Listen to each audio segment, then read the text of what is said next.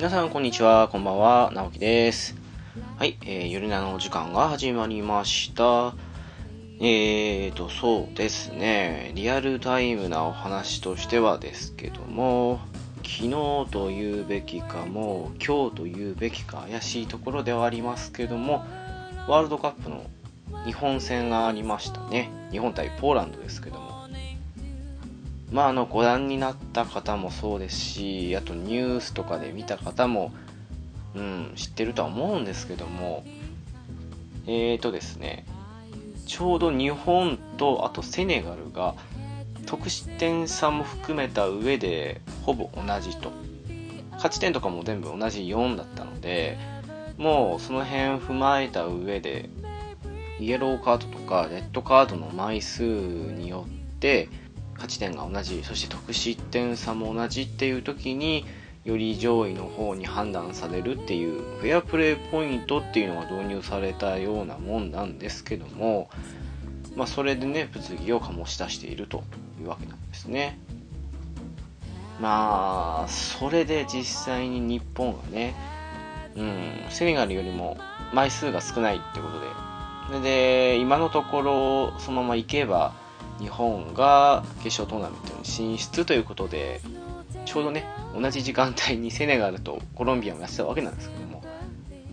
それでコロンビアが途中で1点入れただったかな？っていうことで、まあ、このままだと日本がそのフェアプレーポイントの差でいけるということで。だから変にね無理したプレーをしてレッドカードとかその辺を出さずにそして失点もされずにいけばということもあって後半どれぐらいですかね。10分ぐらいやったかな。わかんないですけどもそれがやった時に変にね攻め込まずにもうひたすらボールをね自分たちのエリアで回して時間を潰すということをし始めまして。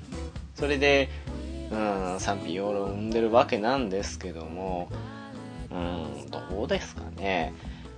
個人的にはですけどやっぱり勝負の世界っていうのもありますし何よりねそこで変に攻めて負けたりしたならば、うん、それまでの戦いも全部水縄になってしまうわけですから、まあ、全力で残り1分1秒まで競うっていうのは決勝トーナメント行ってからでいいんじゃないかなということで、うん、あれでも良かったかなというか日本はね結構そういうところであまりにも素直すぎるというか正々堂々すぎるところもあるんであれでもいいかなっていうふうに思う反面、うん、いやなんかもっと日本らしくいってほしいっていう、やっぱね、フェアプレーの精神といいますか、なんかフェアプレーポイントを競ってるのに、フェアな感じじゃないっていうところもあったりして、そこでどうなのっていうふうに思う方の気持ちもわからないでもないんですけども、うん、まあ、個人的にはね、あれでもまあ、勝負の世界ですから仕方ないんじゃないかなというふうに思ったりはするんですよね。ただまあ個人的には何でしょうね。もうセネガルとコロンビア戦が終わってて、それでも結果がはっきりしているからこそやるっていうんだったら戦略の一つと思うんですけど、まあそういうね、ルールに基づいたプレーなわけなんですから。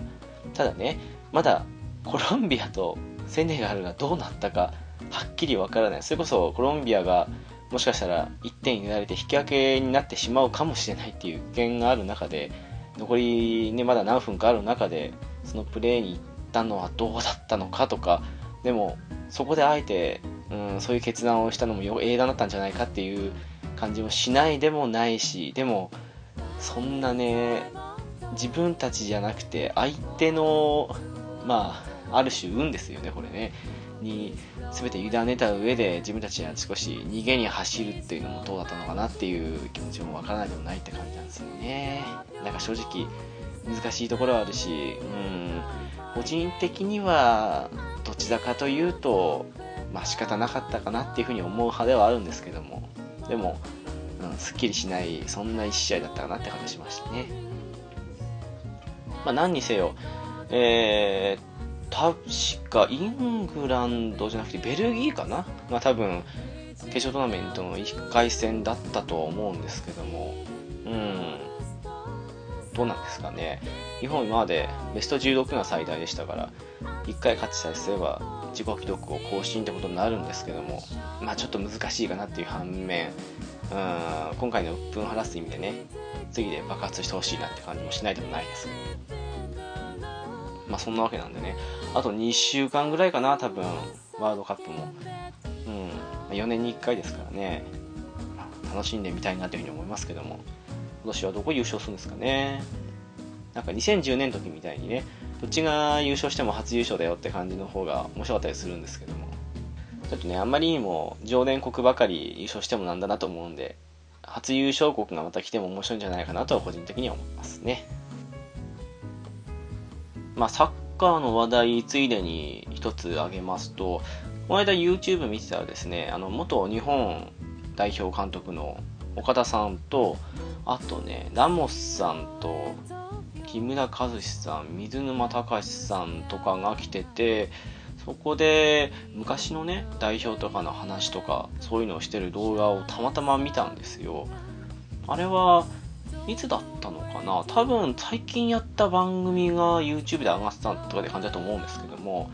うん、そういうの見てるとね、昔のね、ドーハの悲劇とか有名ですけども、あの辺から考えると確かに強くなったなというふうに思う反面、やっぱりね、日本代表も強くなってますけども、世界も全体的にね、すごく進化してますから、そういう意味で、一見するとあんまり強くなってるように見えないだけなんじゃないかなっていうふうに思いながらも、うん、やっぱりだいぶ変わってきたなっていう、なんだかんだ言って6大会連続かな？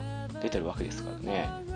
それも含めて、まあ、うん、日本サッカーもどんどん来てるなっていうふうに思いますし、次の4年後とかになってくると、またね、いろいろといい選手出てきたり、その辺の期待の申請という形で、次、新しいスターが生まれてくるんじゃないかなというふうに思うと、それもそれ楽しみだなって感じですかね。なんだかんだ言って2006、7年ぐらいですかね、ちょっと仕事がブラックになりまして、それで、なかなかサッカーをね、見ることできなくなって離れちゃったとこあったんですけど、それまではね、よく見てたりしましたから、今じゃね、すっかり代表戦とかちょっと見るぐらいになっちゃいましたけども、やっぱりね、また日本代表、今みたいに期待されてなかったですけど、それでもね、頑張ってたりするのを見たりすると、まだまだ強くなっていってほしいなって感じがしますね。えー、そんなわけで今回はですね、悠々白書の話をしていますね。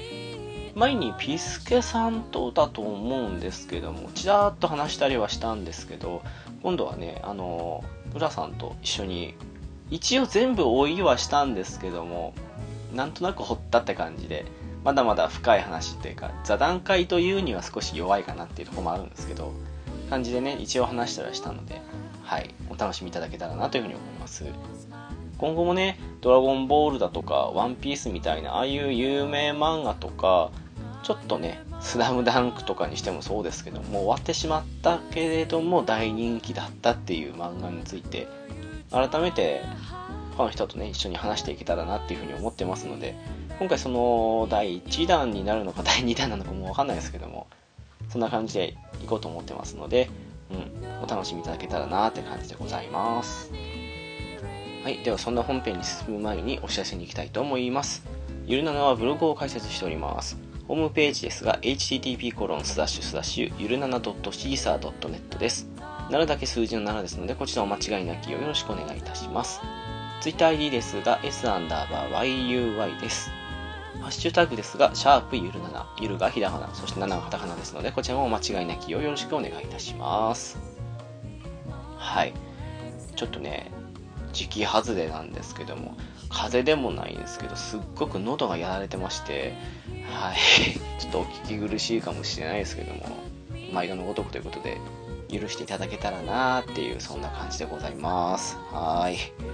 何なんですかね。もうちょっとね、職場が、もうちょっとで改装工事が終わるってことらしいんですけども、いや、すごく埃っぽくて、まあ、職場の中はそうでもないんですけどね、何回も廊下とか、まあ、トイレにしても何にしても行ったりするので、その行き来してる間だけでも結構やられちゃったりして、うーん、なんでしょうね、体質が変わったりしたのか、何らかの埃とかそういう肺とかそういうのに反応してしまってるのか分かんないですけども、早く本調子になってほしいなっていうふうに自分では常に思っております。はい。そんなわけですので、えー、ゆい白書会どうぞお楽しみくださいませ。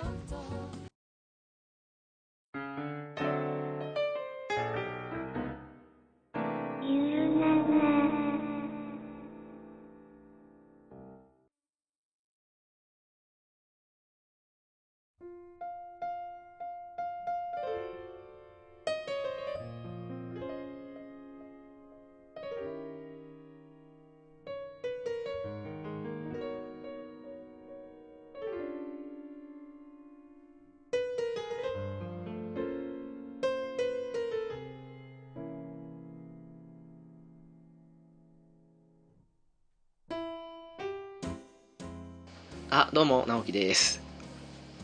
裏切りでございます。はい。えっと、今回なんですけども、うんあのですね、前々からちらほら言ってたりしたんですけど、まあ、うんね、90年代の有名漫画について話そうじゃないか的な。うんうんうんうんうん。じゃあ何がいいのって言ったら、私最初だからジャンプがいいんじゃないかと。うん。ジャンプで何がいいだろうって言ったら、まあ、いろいろありまして、有意白書になったとうん。いうことでございますけども。来ましたね。はい。これはーもう、にはい25年ぐらい前ですかね、もう、なんだかんだ言って。そうっすね。はい。まあ、知らない方はそんないないとは思うんですけど、あの、うんちょっと最近のジャンプ見ててっていう人に言うと、ハンターハンター書いてる方が以前書いていた漫画です。はい。はい。その通りです。そんだけでございます。ちゃんと、ちゃんとサボらずに書いてた漫画です。うん、まあ、そうっすね。後半、こ後半ちょっとサボり気味になりましたけど、そうそうそうそう、あの辺ね、ありましたけどね。ちょっと危うくなりましたけど。あれ、確か、新しいシナリオっていうか、そっちの方面に入ろうと仕掛けて失敗してやめたんでしたっけ？そうです。ですよね。うん。まあ、それはそれとして。そうですね。はい。えー、今回、悠々白書がいいというふうにおっしゃったのが、浦さんなんですけども、いや、うん、どうしようかなと思っていろいろ作品考えたんですけど、うん。うん。まあ、これが一番無難だし、みんな、とりあえず知っているかなという、あー、ご挨拶代わりとしてはちょうどいいのかなっていう、このぐらいが。まあ、そうっすよね。ドラゴンボール、スラムダンク、悠々白書のぐらいから行った方がいいのかなって感じしますからね。そうそうそうそうそう。うんうん。で、一応、ゲームカフェ時代には、あの、ルローニケンシン話したじゃないですか。話しましたね。ねうん、うん。だからまあそこら辺ぐらいかなっていう。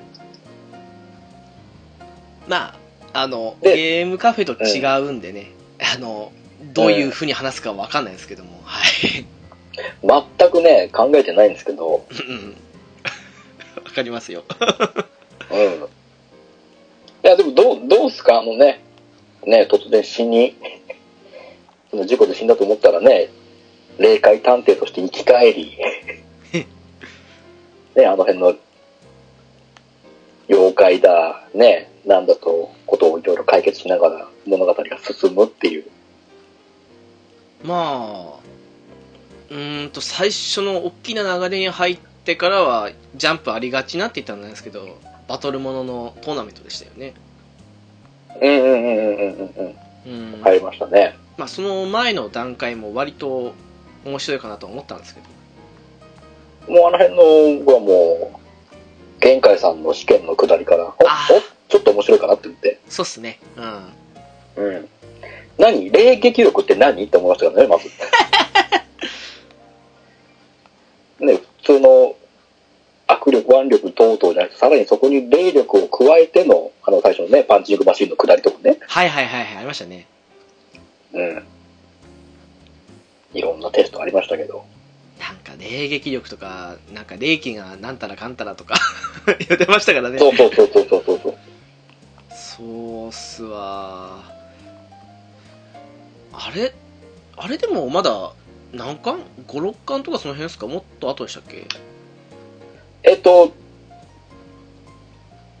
クラマとヒエをやった後かな？絡んだ後ですよね、確かね。あじゃあ朱雀戦の前でしたっけ？朱雀戦の前です。はい。ああそうでしたっけあれねうん、うん。いやーあのもう十何年まともに見てないんですよね まあまあ、僕もそうっすよ。まともには全全然見てないですけど。いやーでもすごいっすよねそのドラゴンボールとかもそうですけどうん。今やったら確実に50巻超えするような内,、ね、内容じゃないですかうんうんうん。19巻ですよねいかに今の漫画が長いかっていうまあね、まあまあまあまあ。仕方ないですけど。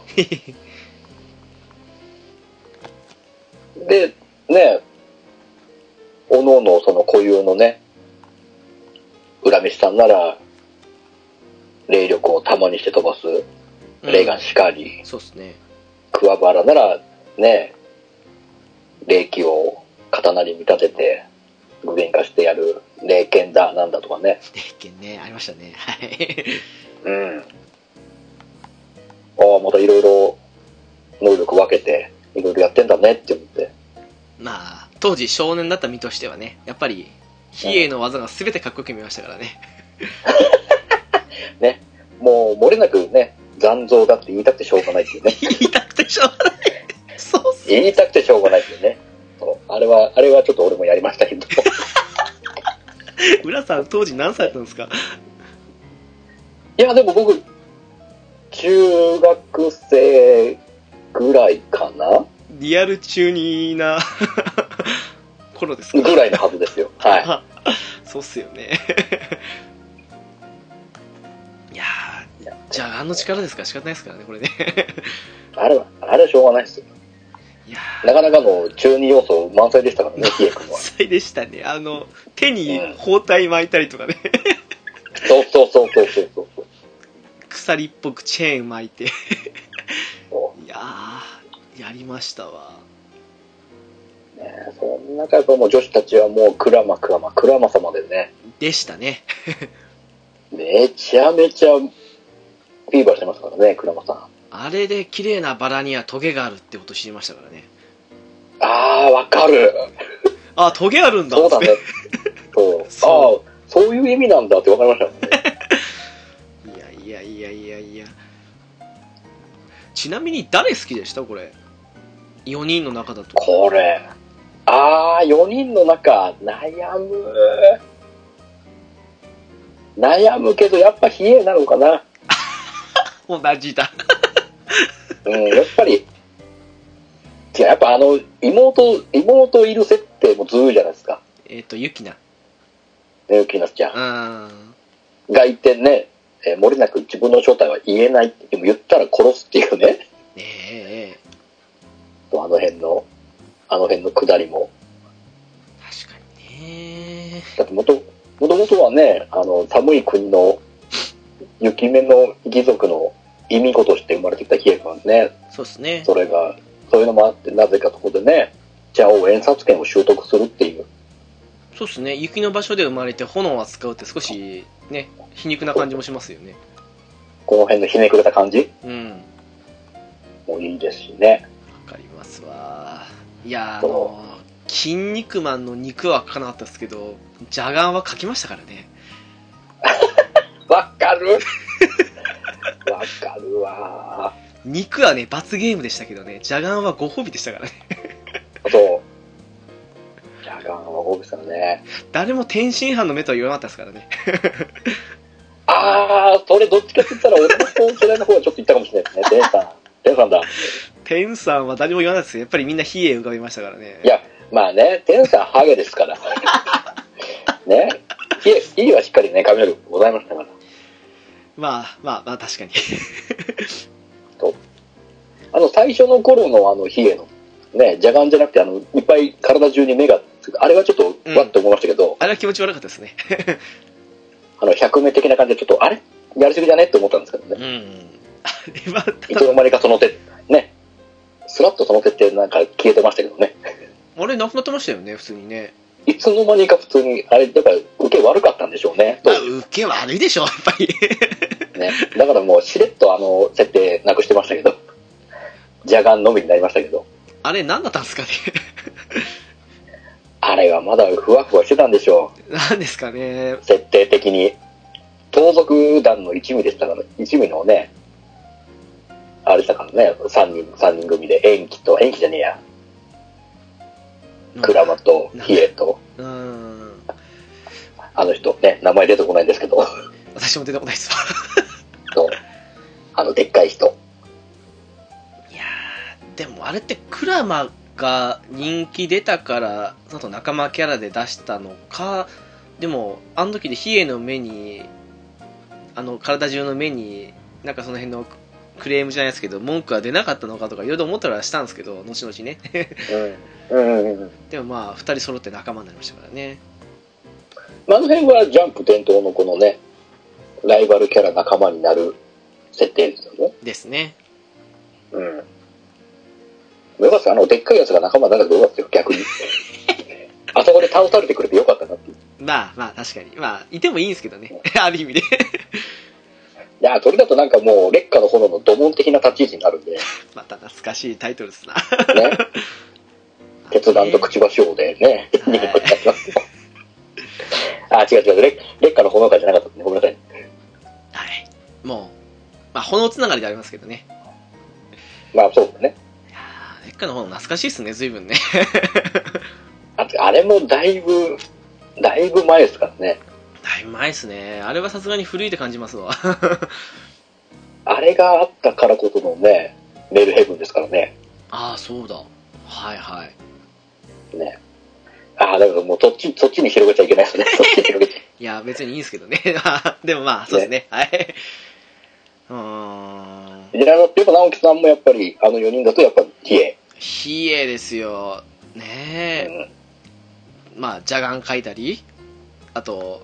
腕にね鎖と一緒に縛ったり 鎖なんてないんですけどねおあのーね。あれですよ、その、えっと、当時の学校の、あるじゃないですか、そのチェーンで、そのボールとかその辺の部分の、これ以上取っちゃいけませんよっていう、あったんですけど、うん。はいはい。その場だけそのぐるぐる巻きにしてね、体育の時間にとか。とかね、やりましたよ。うん。やりますよ。あと、邪眼を自分に打つポーズの真似とかね。うんうん。もうあの時は、カメハメハか、蛇王演殺黒竜派か、もしくはアバンストラッシュのどれかでしたからね。アバンストラッシュもやったなわかるわ。あの、もうみんな定規、定規持ち出してねそう、逆手で持って、逆手持ちね。そそうなんですよう、。やりましたわ、アバンストラッシュは。さすがに、あの、年齢的な意味で、あの、なんだっけあれ。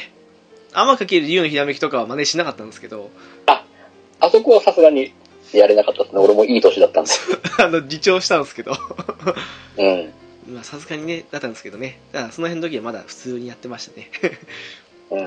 わかりますよ。カメハメハを真似しない日はなかったですから、やっぱり。まあまあまあまあまあまあ、あればっかりはね、しょうがないですよ。仕方ないっすよ。あの、中二病とか言いますけど、私何も言えないっす。いやもう、中二病とか、うんあれはしないわけにはいかないですから、全国のそうっすよね、。男の子諸君は。男の子の宿命でしたよね。仮面ライダーの真似したりとか、ね、ウルトラマンの手話とかね。あの、僕らより上のね、先輩方がその辺の真似をするならば、僕らの世代で言うと、そのカメハメハ、えー、ね、ジャオ演殺系。しかりね、アバンストラッシュ、そのぐらいの頃ですからね。あと、漏れなくね、えー、三井日立の影響でね、スリーポイントシュートにはまるっていうね、さあ、あの、無駄にフラフラしたとこから打つっていうね。無駄に遠くの位置から、遠くの位置からなのに、フェーダーウェイで打つっていうね、そうそうそう、無駄もっ、と、もっと無理難題をするっていう。誰もいないのに無駄なフェーダーウェイ入りましたからね、あれ。そう。やりたがるっていうのはあります。まあ、入ったことないんですけどね。ない。いやあとはみんなでこぞって、ね、ダブルクラッチの練習をするとか、ね。みんな、あの、昔、あの、小学校のゴールをとことん下げまくって、えっと、あれ、ダンク？なんだったかな、うん名前忘れましたけど、あの、スラムダンク後半出てきた、ダンクして相手を見下ろすのが好きなんだぜ、みたいな感じに言ったやついたじゃないですか。森重でしたっけ？はいはいはいはい。うん。ああれの真似をして、ダンクの、ダンクじゃない、ゴールのあの輪をへし折って校長室に呼ばれたことありますからね。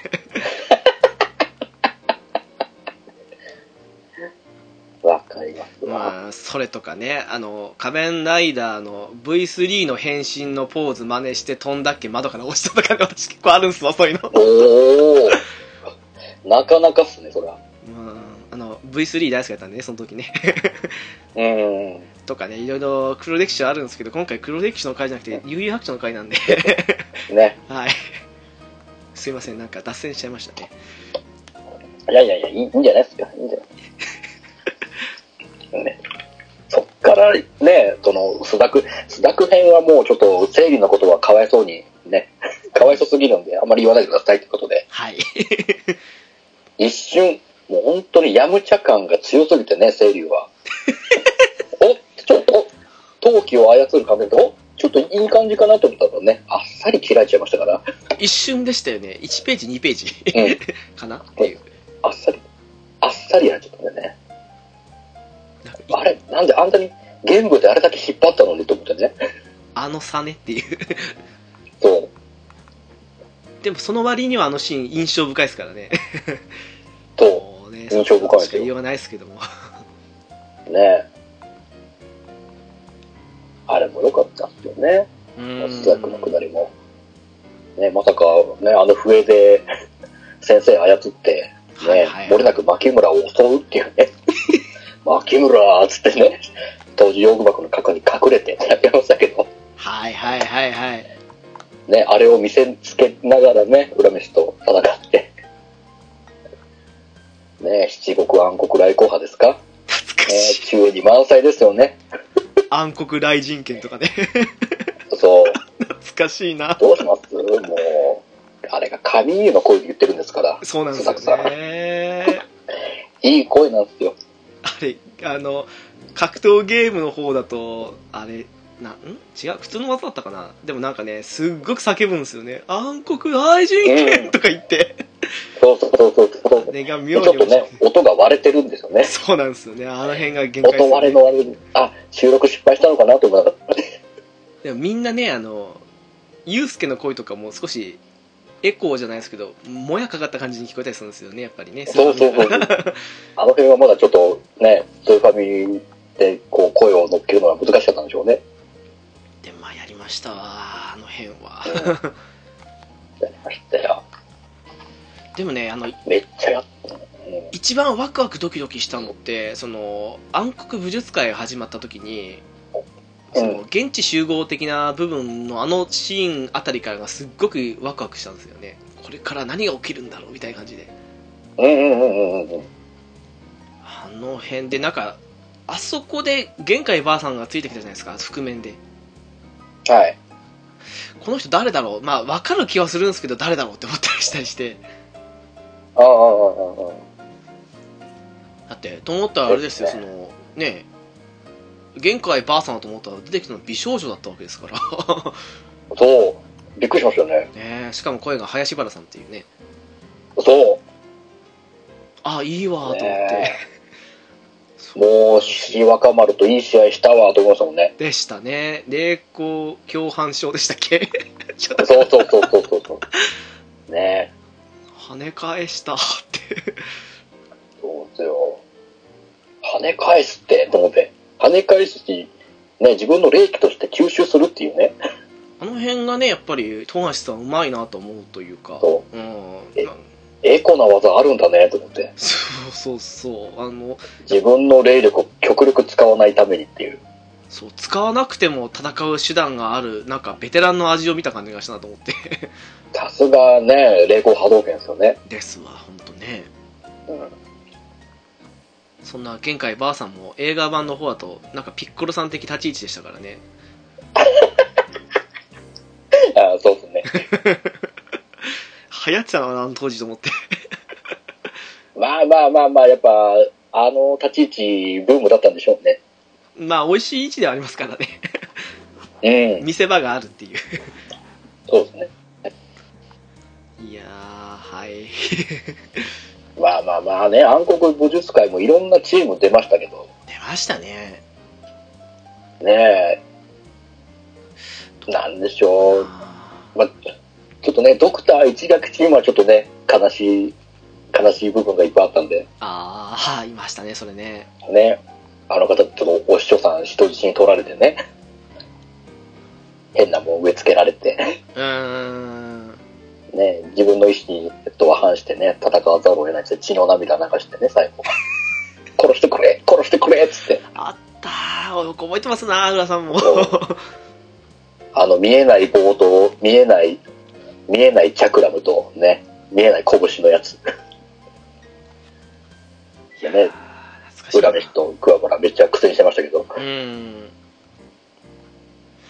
そっからまたもう玄海さんがね、お得意の霊光波動拳で、ね、背中の、背中じゃねえか、胸にくっついてたあのね、虫みたいなやつ取って、うんうん。こう、でもあっさりね、お師匠さん直して、ああ、富士の山じゃなかったの、お師匠さんって泣きながらね。そしたら最後ね、あの、一垣が自分に薬打ってでかくなっちゃってね、まあ、速攻やられるっていう。まあね、あの、お決まりのパターンでしたよね、あれね。そうそうそう。いやー、でもまだ生きてるねそんな中ね、はい。ヒエとクラも何やってんだいって言ったら、なんかわけわかんないロボに足止め食らうっていうね。あー、そばありましたね。はいはい。一、一垣がね、仕込んだなんかわけわかんないロボに足止め食らってね、会場行けないっていう。そう思うといろいろありましたね。暗黒武術会もね。こういろいろありましたよ。うん。なかなかね、ゴレ、ゴレンジャーチームとかいましたから、速攻やられましたけど、なんかいた。一人に。なんかいたな。ゴレンジャーチーム、赤レンジャー、ね、青レンジャー、緑レンジャー、ケレンジャー、モモレンジャーいましたから、連携攻撃が得意な方々。た。あれでしたっけ？トグロたちのチームとでしたっけ？ただたの。多分、トグロ、トグロ、トグロ一人とやったのかな？そうでしたよね、確かね。なトグロトグロはお兄兄ちゃんと一緒だったの？兄かな？うん。あ、そうだ、お兄ちゃんが一人でやって、で、最後なんか命乞いしたやつとか、なんか言ってね、いや、俺を殺せみたいな人いたけどね、命乞いしたをぶっ殺してみたいな。もうあの辺のね、ゲス具合がね。そうそうそうそう。まあ、よう約束破りますから、あのとこね。あいつはね、兄は。いやー、なんかその辺でね、言ってましたよね。V とかあの辺とかとね。かつかつてのあいつらあがあ、こんなことを言ってた的な感じのね。うんうんうんうんうん。ありました、ありました。でもあの二人もうぶっちゃけトグロ兄よりは強かったんじゃないかな感じはしますけどね。まあ、単純にあの中で言ったら、やっぱ、トグロ兄が一番弱かったのかなっていう。うーん、かなーって思うんすけどね。ただ単に回復力が異常だってだけですからね。まあそうっすね。あと体伸ばすぐらいですからね。剣になりましたよね、確かね。剣だったそうそうそうって言って、これを使えっつってね、弟に やってましたよね。うん。まあ、無駄に潜水編ででも出てきましたよね。あ、ねえ、牧原が食ったら食ったはいいけどね、取り込まれたって言いましたよね。まあ、一瞬で終わったっていう。そう。ねえ。幻覚作用でね、一生クラマを殺し続けるってやってましたね。そうそうそう。まあ、後にナルト見たときに、あの、カブトのシーン、あれ？と思ったりしたんですけどね。これかな？みたいな。そうですね。うーん。オマージュ、オマージュかな？って思いましたね。ちょっと思ったりはしたんですけどね。うん。いいやいやいやいや。や、でも最初のね、あの、裏飯チームの対戦相手、はい。まあね、あそこからね、リンクとチューがね、うん。スタープレイヤーと今後も活躍したんだけど、まあ良かったですね。最後の方まで出てきましたからね。中とかね。もうね、あと、チューとね、リンクはなぜかね、対戦相手に恋をして振られるっていうね、二人で。ありましたもんね、最後。はいはいはい。いい格好しようと思ったら、なっていう。そう考えると、なんだかんだ言って、今だったらもう当たり前になってきてますけど、対戦したチームの敵が仲間に入らないけど、その後も出てくるっていうのも結構珍しく感じたかなって当時としては。そうですね。あと、割と、その辺はね、もうそのうん、時の戦いが終わったら、もう大抵の人たちはみんな出てこないっていう。そうですよね。ばっかの中でね、後々にも出てくるキャラがいっぱいいたっていうね、暗黒武術界にっていう。うん、あれすごいですよね。あれ？こいつだみたいな感じでしたからね。そうそうそうそうそう。それは正直思ったんですよね妙な懐かしさを覚えるっていうかね。で、なんか、ね、知り合いになって仲良くなってたんだね、急にっていう。まあ、中とかはなんとなくわかるんですけど、ああまあそうですねあの性格ゆえにってのはね。正直獅子若なぜか獅子若もついてくっていうね。そうそうそうそうで、なぜかなんかちあのちっちゃい形形になってるってね、人間界では。ああそうでしたねうんね。あのチームで私一番ね記憶に刻まれたのはあの美しい松岡鈴木ですけどねああ、出たレインボーサイクロンね。名前的にねもうえーっていう美しいというそう レインボーサイクロンね そう、レインボーサイクロン。そうね、7つのね、異なった霊気を放つっていうね。こいつも出てきましたよね最後の方で いました。いました。最後、しれっとあの中にいました。一緒に玄関のところで修行してましたもん。なんでお前いるのと思ったんですけどそう。あ、なんであなたがチョイスしたのと思ってね。うんちょっとねいいキャラっぽくなってるのが少しあのそう。腑に落ちなかったんですけどちょっと、ちょっとかっこよくなってるところがね、普通の素顔を晒して。そうですよね。なんか名前も変わってたはずですけどさすがに覚えてないんですよねあー、なんだっけな、忘れちゃったな。あまりにも美しい松岡鈴木のイメージが強すぎてねいや面白い。まあ、彼も技のデパートでしたからね。ーでしたね最初はオンジーの格好でああそうだ出てきてね。そうでしたねうんあうん。っちの時の方が なんかそう、なんかね、できる感がありましたけどね。あのよくあるパターンですよねゲームとかでもそうですけどその第一形態の方が強そうに見えるっていうそうそうそうそうそう。正体、正体表すとなんか意外としょぼいっていうね。ですよね、何、何あのピエロ、ピエロってなるもんね、最初。まあ、実際しょジジイぼかったの方がなんかそれ、それっぽいじゃんと思って。そうそうあっちの方が強そうに見えた形にしたんですけどねそなぜピエロって。ね。しかも最終的にの時はあっさり、あっさりね、二度クワバラをね、異次元に吹っ飛ばして。戦績的に言えば、あの、オンジー時代の方が一番戦績上げてるって言ってまあそうでしょうねね。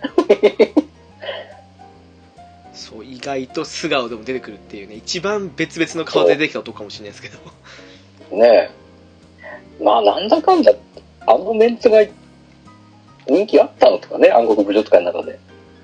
ああ特に気にしないでね。うん。後々そういうあれが多かったのとかね。あの当時って人気投票ありましたっけ？キャラの。あったと思いますよ。それが全然どこで？うん。どこで出したか忘れましたけど。記憶にないんでもしかしたらそれもあったりしたのかなとかって最終的に出てくるメンツっていうか。ああ、はいはいはいはい。全然覚えてないですよねなんか、なんかあったのを見た覚えがあって、あクラマがぶっちぎりの1位だったっていうのだけは見たんですけど、、でしょうねうん。大差で1位だったなと思ってる印象があって。クライマちょっとずるいっすよね男でもなんか嫌いになれないタイプのキャラですからねだってもうあんなね、秀才ですからね、南野くん。うーん南野周一 はいねえ、おか、お母さんのためにね、頑張ってあれして。ねかと思いきや陽子っていうねそうっすよ。ねえ、裏玉手箱でね、ああ、元に戻っちゃったと思ってね。あの辺も良かったなっていう、うん、最終戦とかもそうでしたけどね、うん、もうそう。勝負にはん？戦いには勝ったけど勝負には負けたでしたっけあれ 言い方的にあはあ、そうですね。倒したけど 10カウント的なうん、そあーこう。10カウント立ってたってますね。のこの子仕事したなと思って ちゃんとカウント外してたなと思って、ねえ、そう。ちゃんと外しとんのね、と思って。思いましたけどねえ、あっちの時審判、審判誰でしたっけ？ジュリでしたっけ？えーっと名前がないですけどなんか2人いた方のどっちかでしたよねあれねえーっとなんだっけもう一人は多分普通に、あの、実況やってましたよね。あの、折方愛の方は。あーどっちがどっちだったかなあの、田舎者丸出しになる子、あの、巣になると。あれそんなシーンありましたっけ？その、いや、もう一人の方が、そう、田舎、田舎者感のあの、言葉遣いになって、巣になって。ううわー覚えてない焦っちったな。いやー、さすがにちょっと覚えてないですな。うん。が多分樹里だと思うんですけど、確か。白っぽい肌と褐色肌でしたっけ？違ったかな？そうそうそうそうそうそうそう。どっちがどっちだかな、うん、ちょっとさすが多に、分黒、黒っぽいだったかな。これ多分ね、聞いてる人、教えてくださいってことでね。うんうんうんうんうん。ねいやー、ダメだ、覚えてないですな。うん。そっかまあ、そうっすね。なんか、いまだに思うのが、トグロ弟って、本当に B 級だったのって思うんですよね。あれはどう、結果的にはね、うん。後々 B 級、あれで B 級ってなってませんけど。だって、あの、潜水編の時に、あの、クラマと比叡の揚力的に A 級並みだねっていうふうに言われたじゃないですか。はいはいはい、はい。いつきだったかな、あれに。うん、なんかその時点でもう、え、上回ってんのっていうふうに思えなかったんですよね、やっぱり。ああ、そんな感じは、揚力的なね、値は、いや、全然トグロトグロがあるんじゃないのと思いますよね。うーん、絶対こっちの方が強そうだけどなーっていうふうに思ったんですけどね。うん。まあ、使い方の問題なんですかね、揚力の。ああ、そっか。もう、トグロはもう単純にね、物理、物理にね、スキル振ってって感じですけど、まあ、全振りでしたよね。ね、全振りで。うん。やっぱね、比叡とクラマに関してはやっぱりね、魔法の方にもふまんべんなく振ってたんでっていう。そんな感じですよね。やっぱそういうあれなんですかね。なんかね。なんか力こそ正義的なイメージが当時あったんで。あれもまた、ね、どういう基準でのあの、ランク付けなのかわかんないですからね。ああ、確かにそうっすよね。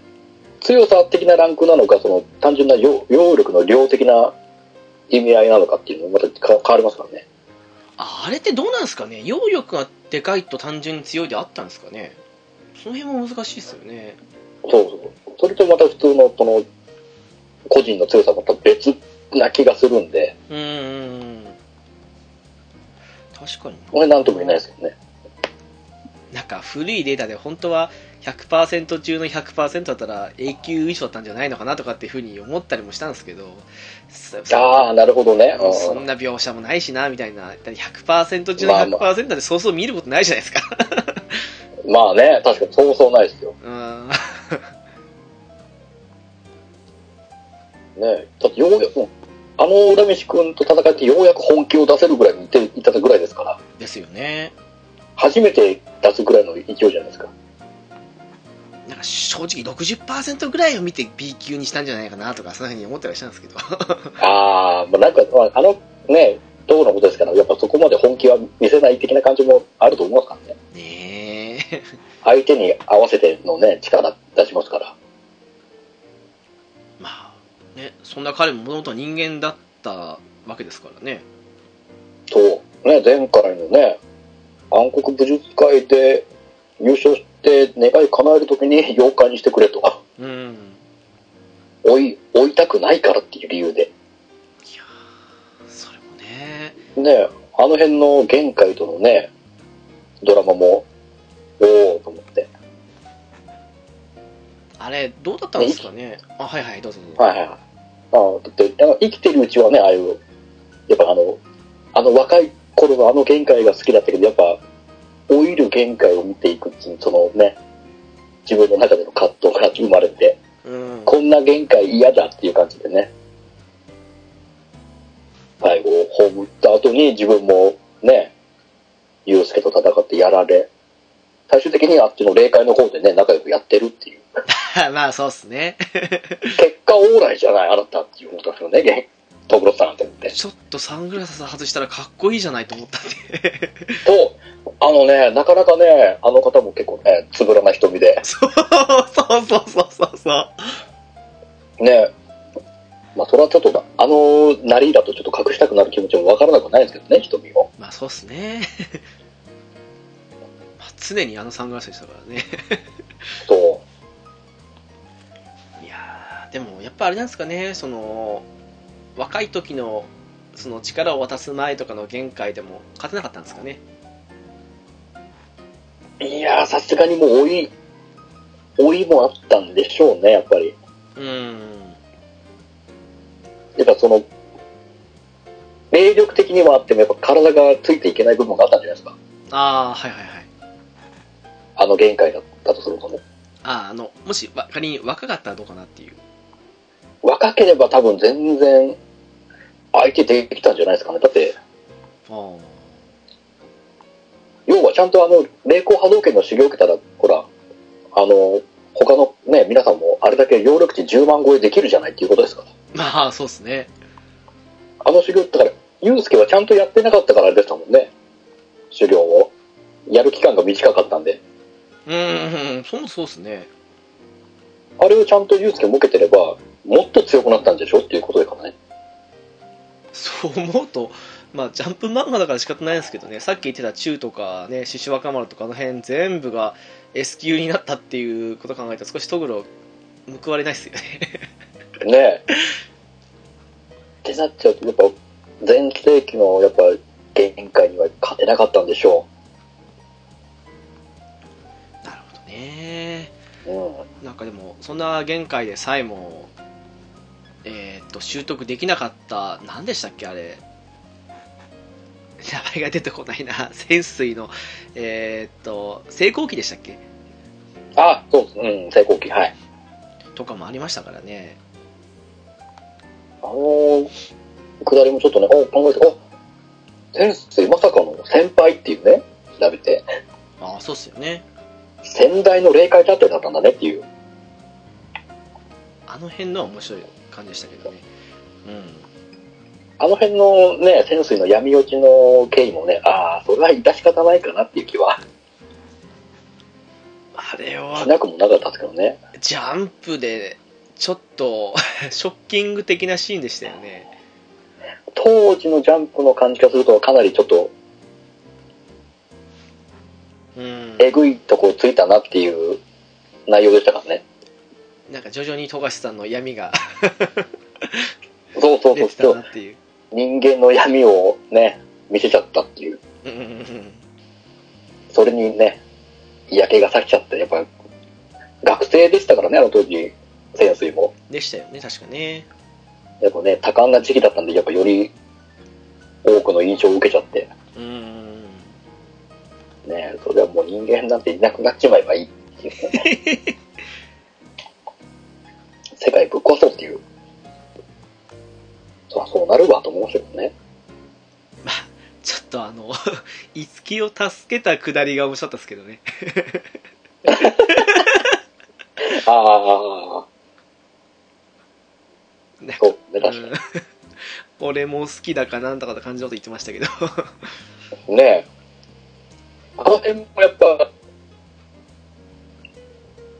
あれはまたやっぱそういう層を取り入れたかったんでしょうね。やっぱこのクラマ人気でああいう感じのがみんな好きだっていうあのが分かったんで、今度、この BL 寄りな方に行っちゃったのかなっていう。まあそうっすね。あからさまでしたからね。さ最後の最後なんてもうね、いつきは潜水渡したくないから、お前らもう来んなっつってね、自分のね、異次元に閉じこもるって言われましたね。ザ引きこもりでしたからね。ねあ、このままスーッとフェードアウトしますからね。体腐んないんだなーっていうふうに思ったりして。ね、どうなんですかね。まあそういう現実的なことばっか考えちゃったんですけどね。そうそうそうそう。腐敗するだろうなって思いましたようね。ーん。あーそうっすわ。まあ。まあ、あそこのね、うん。能力、虫寄り師の皆さんみんな能力得ましたけど、なんか、あの中の、今いろいろ能力あったじゃないですか。ありましタッたね。ピングなり、コピーなり、うんタブーなり、シャドウなり、いろいろあったんですけど、何が欲しいですか？欲しい？欲しいか。やっぱ、やっぱゲームマスターですか？あー、いや、あれはちょっと使いこなせそうにないっすね。あれはゲーム次第にもよると思いますけど、いやー、ちょっと不利な感じするんですけどね。そうね、もう自分の命をかけなきゃいけないですからね。うーん。自分がボスになり、負ければ死ぬっていうね。そうそうそう。なんだろうなでも、あ、でもどうでもこれも一長一短ですよね、あの能力ってね。まあでも一番実用的なのはコピーじゃないですか、柳沢の。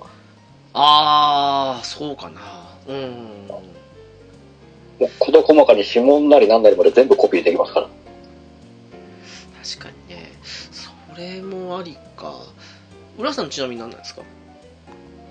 俺一瞬タッピングがいいかなと思ったんですけど、うん。あれまた天水みたいなやべえやつがいたら俺もちょっと心壊しちゃうなと思ったんで、僕ドクターかなと思って。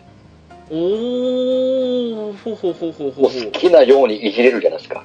う。まあ。確かにね。いろんな悪事しても、もう自分で整形しちゃえばどうとでも逃げれるんで、あー、実際してましたよね、整形ね。実際してね、逃げてましたから、うん。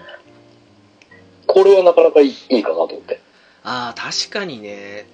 まあ、そそれはあるかもしれないですね。あんまり変え、そうですね。これ、う。え、腕、ちょっと、うん。はいいや、なんかあの、医者でしたけど、関係なくできるっていう前提ですよね。うんうんうんうん、そうそうそう。あー、それなら確かにそうっすね。神谷の能力はありかなって感じますね。ちょっとなんかね、事故ったりしても自分で勝手にアドレナリン操作してね、痛み消すこともできますから。素晴らしいっすよね。ね確かになまあその辺か確かにねタッピングは危険な感じもなくはないというかあまり聞きたくないって感じもあるかもしれないですからねタッピングってやっぱその自分がその辺の聞き分けをできるから、全部入ってくるじゃないですか。そうなんですよ、無条件に。うんだから街行けないなってなっちゃうんですよね。いやそうなりますねねえ。あら辺の聞き分けるあれができるようになればまた違うんでしょうけど。うんうんうんそっかそう考えるとコピーかそうかなコピーかそっちかなって感じですかねうんうん。あと、あの、ハギリのあれもいもうちょっと面白いですよね。ん？指紋十字班で的つけて、ああはいはいはいはいでね、自分のあれ能力、ね、入れたもん全部的にして当てることできますよ。いやそれ相手もうん面白いですけどね ね。まさかねあのタンクローリーでしたっけ？最後までうん、そうですね。あれあれも的に、あれ飛ばしてきたんだってびっくりしまマジしたね。かと思ってね、うん思ったんですけどね。林の中で大爆発してましたけど。うーん、でもまあそうっすね。まあ、なんだかんだ言って、うん、ドクターかコピーかな、私も。うん。その辺が。まあ、グルメはもうどうしようもないんでね、あれは。うん、他の能力者いないとどうしようもないんで、ただね、食いしん坊になっちゃうんで。まあでも見てて一番能力的に面白そうと思ったのはタブーですけどね。あー、タブーは面白い。あの言葉遊びは面白そうだと思うんですよね。うーん、あれやったんすよ。その、ジャンプ連載してる時に、学校で。あー、同じ条件で。同じ条件で、その、沈黙せずに話せ的な感じでやったんですけど、まあ無理ですね1。分、1分間に一文字ずつ消えてく体で、そうそう。ただ、い一回で言葉が。1分間に消える前に我々消えましたけどね。無理だっつそうでって。しょうね。うん、無理っすわ。高度なのは、できないっすよね。ね、怪盗とクラマにしかできないですから。できないっすわ。まあちょっと最後のね、クラマのあの変顔だけが気になるんですけどね。あれね。あれね。最後、最後何やって怪盗を笑かしたのかなと思って。あのクラマがどんな顔したかっすよね。あれはちょっと、もとき可能したじゃないですか。な、どうやったの最後って思いましたね。あれ明かされてないっすよね。未だに。明かされてないし。多分明かされないっすよね、この子ね。いや、あれはね、気になりますね。どうどうやって怪盗を落としたのかなと思って。いや、あれも気になる感じはしますな しかし、あの、ああ、ついでにとかっていうところで熱いになるとか、その辺もね、びっくりしましたけどね、あれね。そうそう。あの辺のね、使い方も、あ、あ、あほら、ナルトでもそうじゃないですか。金閣、銀閣の下りで。ああ、ありましたね。ギリギリのところで入れ替わったってね。ね。そう、あれも、その、言葉は繋がってないけどさ、っていう。連続していっちゃうともう、繋がってないともアウトだっていう、あっちゃいますね。うん。やっぱみんな真似するというか取り入れるところ真似、真似したがるんですね。まあ別に、悠々白書が発祥じゃないと思いますけどね。まあまあまあそうですね でもなんか「ハンターハンター」見てても思うのがやっぱり富樫さんそういう系書きたかったんだろうなっていうか設定作るの好きですよねあの人ねやっぱりねちょっとああいう、ね、難しい設定作るのあの人多分好きなんだろうなと思って。うんたまに難しすぎてついていけなくなりそうな気ありますけどね そうそうそう、ちょっとね、何言ってるか分かんないんですけどっていう時が多々あるんですけどね。あるんですけどねまあでもまあやっぱ好きなんだろうなっていううんうんうん。とかかなあとはそうっすね。魔界編とか？ですか？ああね、恨めてたまぞまさかの魔族説ね。何？ですか魔族大覚醒って言あってそうそうそう。そんな感じだ。そんな感じだ。そう。あれはこん？どう父親的なこと言ってましたけどあれは大元的な意味での父親って意味だったんですかね？結局。れなんか、もう覚醒遺伝のすごい版ですよね。でしたよねうん何代にもわたって、それが魔族の力ずーっといて、ちょうど陽介の時代で覚醒するっていうことですね、魔族って。確かあれですよねその自分の子より孫に一番自分と近いのは受け継がれるっていうのの魔族版的なことでしたっけ？確かそうです、そうです。そうです確かそんな感じですよねそれがな魔族だからもう何十代も先にな話になるっていうだけの、あれですね。いやー急に出てきて溶岩を打った時にはびっくりしましたけどねあれね。と、びっくりしましたよ、まさか。何この神って。こう、ね、プーが来て、プーが大きくなってね、ああ、霊怪獣として覚醒したんだねぐらいまでわかるんですけど、うん。からの魔族、魔族？ってなんですよね。まさかのねコエンマパパできましたからね。あの辺でね。そう。閻魔大王もね、ああ、メガネだねと思ってね、閻魔大王そうだったけど、ね そっから何まあ、霊界特防隊って何と思ってね。もう人類特戦隊じゃんと思って。まんまそうでしたね ねまあダサいのは一緒でしたけどねそうそうそうそう。ね大竹隊長ね、いい年こいて、あの格好して。って思いますけどね。年何歳ですかあの人たちねいやもう、隊長の大竹さんはもういいおっさんでしたからね。なんかあの世的な感じで考えるともう何百何千歳って感じのイメージありそうですよねだと思いますけど。まあまあ、その霊界の中でも結構年食ってる方の部類だったんですね。やっぱ年取りすぎると感覚鈍るんですかねだからね。あなんかすいませんって感じですけどね はいいやーまあ、あの潜水の7人の性格どう思いました？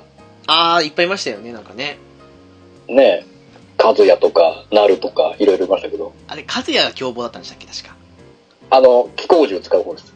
腕に仕込んだ銃使うやつが和也です。でしたよね残忍なやつでしたよね、確かねそうそう。最初がミノルでしたっけ？最初ミノルです。一番、この、インテリな人。なんかあれがすごく標準的な潜水ってイメージありましたけどねまあ一番多く出てたからっていうのもあると思いますけどね。うーんうん。全部出てきましたっけあれ？あの、なるは多分出てきてないです。あの、女の子の人性格のやつ。ああ清和とかそんな感じでしたっけ？一応名前だけは出てて、なるってやつもいてっていう、いつきが話してましたね。あそうですよね五木が話してた感じでしたよねうんそうそうそうそう。実際に潜水忍自身含めて3人ぐらいですか？ミノル和也忍とかですか？だと思いますよ。でしたよね多分ね。あと多分その、自分の頭の中で会議してる中では出ていたかもしれないですけど、声だけでという感じで。はいはいはいはいあのここ辺では多分出てきたっぽいですけどね。あんまりアニメでどんな感じにしたか覚えてないんですよね。見てたんですけどね。うん。まあメインはやっぱり、ミノルと和也と忍ですね。やっぱそうっすかねうん。っていう感じだと思いますけど。浦さんどうですか？その辺のいや、あの、ねえ、潜水が落ちる経緯で見て、あ、その、人格が崩壊して、その多重人格になるくだりは分かんないけど、7人もいる？って思ったんですよ。そもそもにしてね。そう、そもそも、な、2人3人くらいならまだ分からなくもないんですよ。ええ役割的な部分で分けるっていうのはね、その、残忍担当の数や、ね、インテリ担当のミノルとか分かるんですけど、で、本体の忍みたいな感じで分かるんですけど、ナルとかその、いると思弱気なのもいると思ったんですけど、あの、器用な感じ。まあ、そうっすね。まあ、いろんな、いろんな感情の部分が相まってのその7つに分かれた感じだと思うんですけど、うんうんうん。結果で見たらそんないらなくないと思って。なんか設定だけ作っときたかった感が強いですよね。でもその辺の要素、要素的な部分だけの意味合いで作った感はありますよね。うん、かなっていう。うん。まあ、まあでもあの辺の、まあ、カズヤぐらいはいてもよかったなと思いますね。あの残忍な感じ。あー叩え方そのものが変わる感じ。あと腕に銃ってええと思いましたからね。そう。どこのコブラですか？ってなるとね。あ、そうですね。まさに同じ銃ですよね。なんかね。あの、あの仕込み方？うん。で、どうやって仕込んだの？ってなりますか？らね。そもそも。てか、腕のスペアをっていうあたりもちょっとねっていう。そう。そう。スペアって。どどういう、どういうシステムなんだろうって彼って思いますからね。その後何もなかったから戦いましたからね。あの腕どうしたの？っていう。ねえ。あそこでしか一切気候術使わないっていうね。いらないじゃんってなるんですよね。だって、ね、体の傷はね、修行かなんかについたわけで敵につけられた傷は一個もないとか言ってましたけど、じゃあ。腕どうしたのってなりますからね。ねえ、どう、どうした？ど 自分でなんかやっちゃったのかな切り落としたみたいな。じそうそうそう。その、ちょっとオタ、中二的な性格の人いたんでしょ？あの中の誰かどれかわかんないですけど。はい。銃欲しいな、銃欲しいな、つって。でも、銃、も、いちいち持つのめんどくさいからもうつけちゃえってなったんですよね、体に。かもしんないですね。ね。怖いわいそういう意味で考えると潜水怖いわってなりました。その後何も触れずっていうね。そう、フレーズ。もう普通にね、スペアの腕つけてね、普通に戦うっていう。いやいやいやいやいや結局ね、そんな潜水も S 級クラス止まりというか、それだったのもあって、覚醒したユースケには負けちゃったと。そう、一瞬でやられましたよね。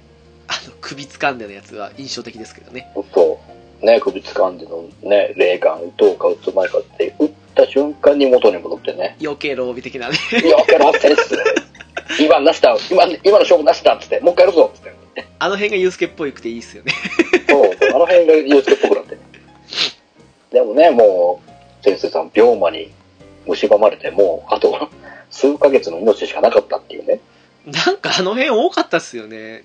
あの、あの、なんだ、中二要素を一気に詰め込んだ感がありますよね。そうそうそう。なんか、しかも病気ネタもね、ドラゴンボールの悟空もね、あんだけスーパーサイヤ人なのに心臓心臓病には勝てなかったとか言って、病気っつって。そう。ありますからね。ありましたからね。ウイルス最強じゃんと思ってそ思いましたけども。う。ありましたね。ここでね、まあまあ、先生がそのままいやね、いつきが持って帰り、はい、永久保存っていうね。そう。でね、今度そっからね、もうその、親父に会いに行く。もうお前この勝負台無しに置いた親父一回ちょっとぶっ飛ばしに行くっつってね、ですね。い来やー、前のところにこれ向かう今、下りですか？今思い出したんですけどね、その、うん。よく真似しました、こいつも。あの、き給食の時間ですよね、やっぱりね。お腹が空いうわ何？そう、もう時世の句じゃないですか、大前の。ああ、腹減ったなって。ああ、入ったな、つって。毎回言ってましたわ。給食前に。ああ、でも、それはわかります。わかります。やりたくなりますよ。いただきますの代わりぐらいに言ってましたわ、もう。そう、ああ、腹減ったな、つって。それしか記憶にない。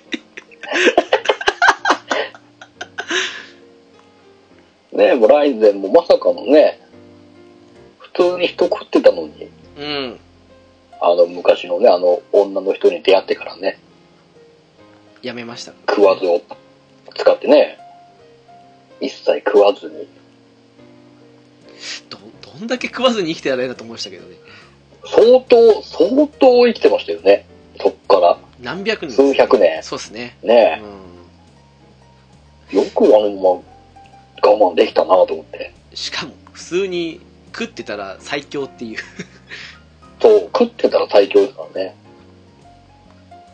そりゃそうですよ。もう食ってね、空腹の状態であれだけユうスケボッコボコしますからね。ねえまあそうですよね空腹で他の2人と同じぐらいでしたっけ？確かうん、同じぐらいです。ムクロとヨミ？うんうん。かなって感じですからねね食事って大事だと思うんえ。ですけどもう、もう演技にも負けないじゃんっていうレベルですからね、きっとね。ですよねだって実際大勢の方が強いって言ってましたもんなんかねねえ、言ってましたもんね。あの子が全然の方が強いって言ってましたもんね。うん あれどう思いました？その他のねヨミとあとムクロがなんか魔界で最強クラスって感じになったところで急に現れたライゼンの仲間たちっていう あの展開ねえ。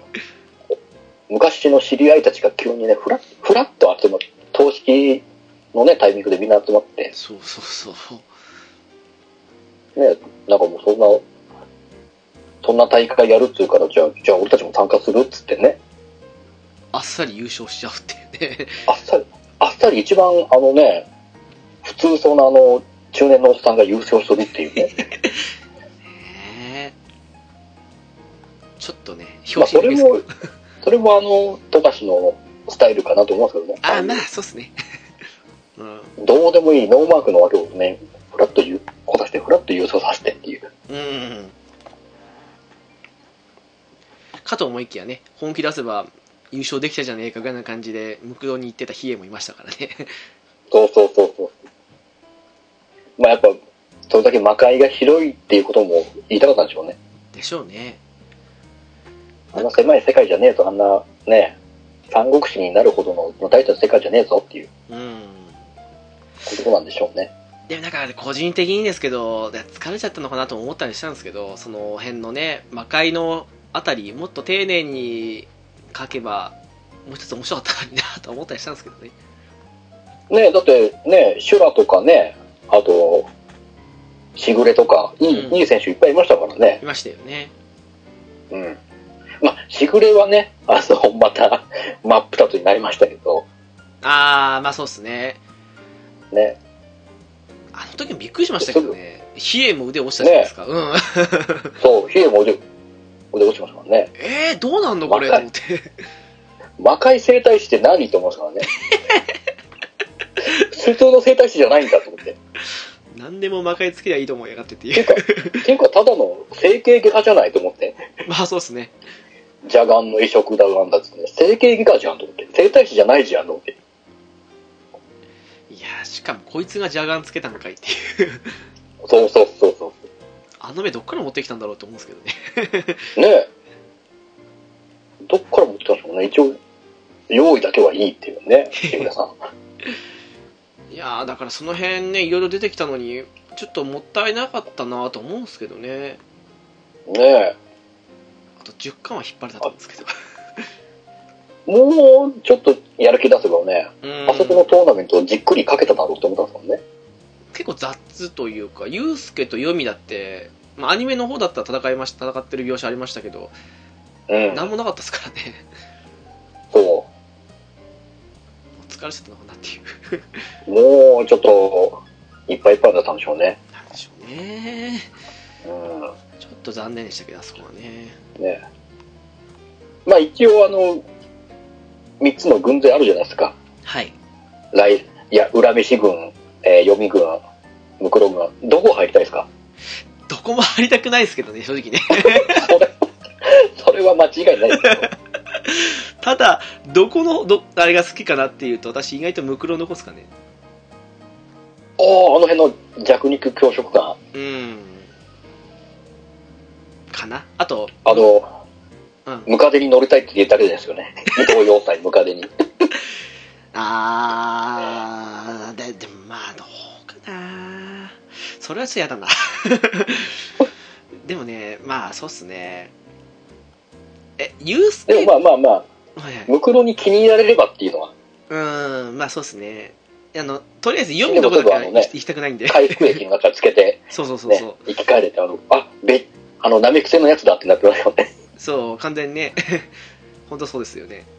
あの時流行ったんですかねあれね。ね。流行ったんですかね、あの回復液っていうのがね。だね間違ってもね読みの場所だけ行きたくないんですよね。なんかあそこ、すごいギスギスしそうですよね。ギスギスしてますよね。ね。ちょっとあそこだけはやばいかなっていう。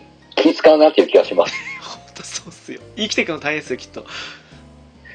ただ、俺仲間、同僚的な意味で言えば、うん、読みは悪くないのかなと思うんですよね。あの辺の、あね、中とかあの辺いますから、あああそっかそっかあの辺でわちゃわちゃやってる分には楽しそうだなんですあの上が来た時だけ静かにしてればというかよ そうそうそうそうそう。なるほどねあのね、襖の奥で隠れてればいいでしょ。で、筆談すればいいんでしょっていうことですからね。クラマをたうんとクラマを縦にしてっていうかねそうそうそうそう。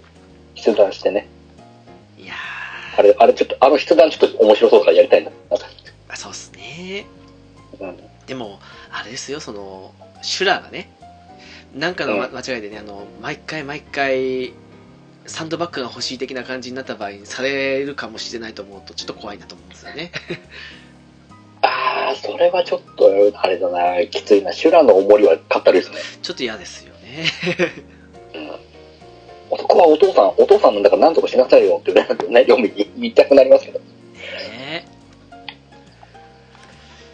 まあユースケなのかライゼンなのかにもよりますけどねライゼンどこもちょっとそれはそれで、まあ、やっぱりどこも問題ありですねあれはね まあね。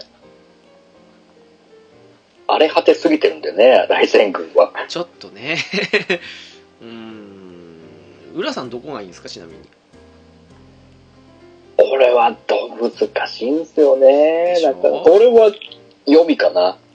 おあの辺の気使う感だけ耐えれば、あと楽しいと思うんで。同僚、同僚はもう楽しいやつばっかりなんで、本当に。あそうっすねもう中と、中と毎晩飲み明かしてやりたいなと思う。なるほどなうん。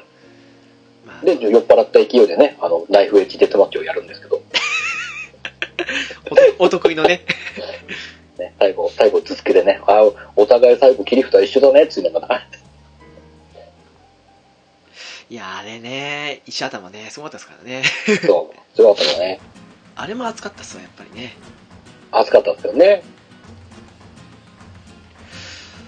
じゃあそうそうっすね。なんか最後的にベストマッチといったらどれになります？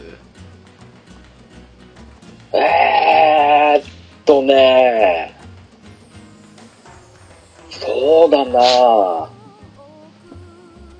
僕やっぱ、クラマとゲームマスターのこのゲーム対決かな。ああはいはいはいだからちょっと、あの、冷酷な感じの描写になった時のクラマの絵が結構好きで。でしたねうんうん。おお、あそこ冷酷に殺しちゃうんだねっていう。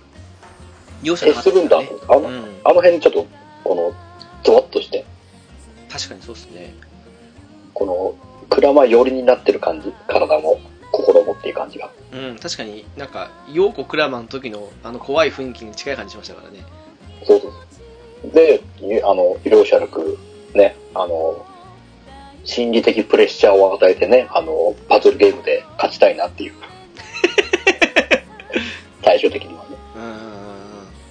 ああいうプレッシャーの追い込み方もちょっと、クラマらしくていいなと思って。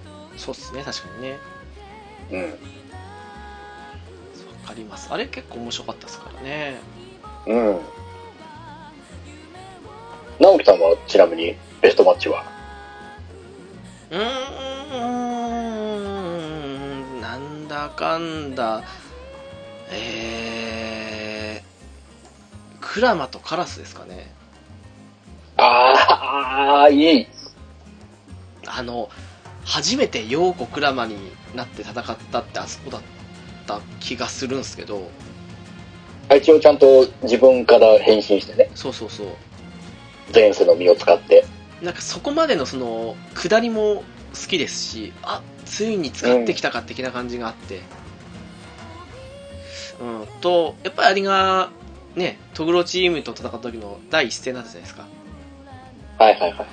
やっぱね第一戦でこの盛り上がりかっていう後のワクワク感を踏まえるとやっぱあそこがピークっていうかうんだったかなっていうああ、それも、うん、確かに良かったですね。あの組み合わせの順番も良かったですよね。